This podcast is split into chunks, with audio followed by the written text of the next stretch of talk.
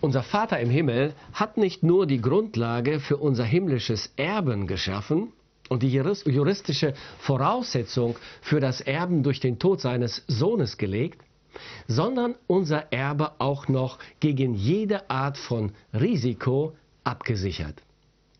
Paulus sagt im Epheserbrief, in ihm, in Christus, seid auch ihr, die ihr das Wort der Wahrheit gehört habt, nämlich das Evangelium von eurer Seligkeit, in ihm seid auch ihr, als ihr gläubig wurdet, versiegelt worden mit dem Heiligen Geist, der verheißen ist, welcher ist das Unterpfand unseres Erbes zu unserer Erlösung, dass wir sein Eigentum würden zum Lob seiner Herrlichkeit.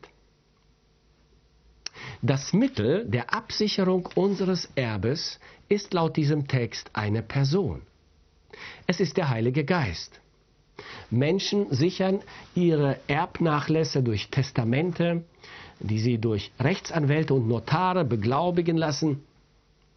Ein eindrucksvolles Siegel vom Notar ist eine gewisse Sicherheit für die Erben, dass das Testament auch wirklich in Kraft treten wird und sie ihr Erbe erhalten werden. Bei Gott ist dieses Siegel eine Person. Gott stellt uns eine Person zur Seite, ein Mitglied der göttlichen Familie, die ständig bei uns ist und uns versichert, dass wir Gottes Kinder und damit Gottes Erben sind. Der Geist Gottes, sagt Paulus, gibt Zeugnis unserem Geist, dass wir Gottes Kinder sind.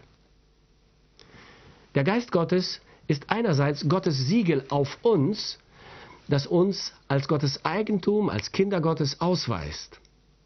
Andererseits ist der Heilige Geist ein Unterpfand oder eine Anzahlung Gottes, die uns versichert, dass uns auch das restliche Erbe ausgehändigt werden wird.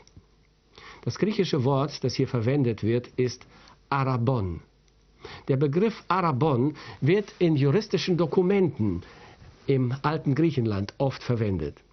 So erhält zum Beispiel eine Frau beim Verkauf einer Kuh 1000 Drachmen als Arabon, eine Anzahlung, die ihr bestätigt, dass der Käufer den Rest des Geldes mitbringt, wenn er die Kuh abholt.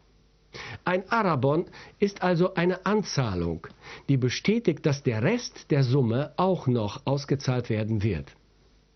Der Heilige Geist Gottes ist Gottes Arabon, Gottes Anzahlung an uns, die garantiert, dass das Leben im Glauben hier und jetzt nur ein Anfang ist und dass die volle Auszahlung des Erbes folgt. Ewiges Leben in der vollen Qualität Gottes mit all dem Glanz und der Herrlichkeit des Himmels in einem neuen, unsterblichen Leib und dem Besitz und den Reichtümern der neuen Erde, all das gehört uns weil wir den Heiligen Geist als Anzahlung bereits besitzen. Der Zeitpunkt der Absicherung unseres Erbes ist auch bekannt. Paulus sagt, in ihm seid auch ihr, als ihr gläubig wurdet, versiegelt worden mit dem Heiligen Geist, der verheißen ist. Also der Zeitpunkt der Versiegelung und der Übergabe der Anzahlung ist der Tag, an dem wir gläubig geworden sind. Es ist der Tag der Bekehrung. Es ist nicht der Tag der Taufe, wie manche lehren.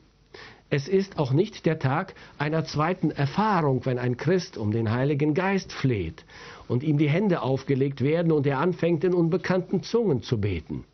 Das ist nicht die Lehre der Bibel. Es ist auch nicht der letzte Tag vor dem Sterben, sodass wir unser ganzes Leben in plagender Ungewissheit verbringen müssen.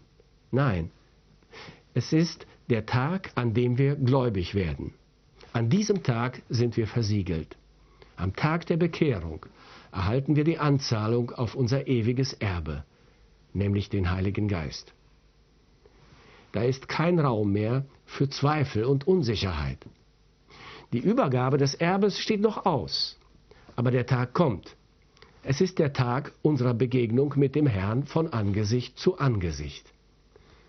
Es wird der schönste Tag unseres Lebens werden. Was bedeuten diese Wahrheiten für mich und für dich hier und jetzt?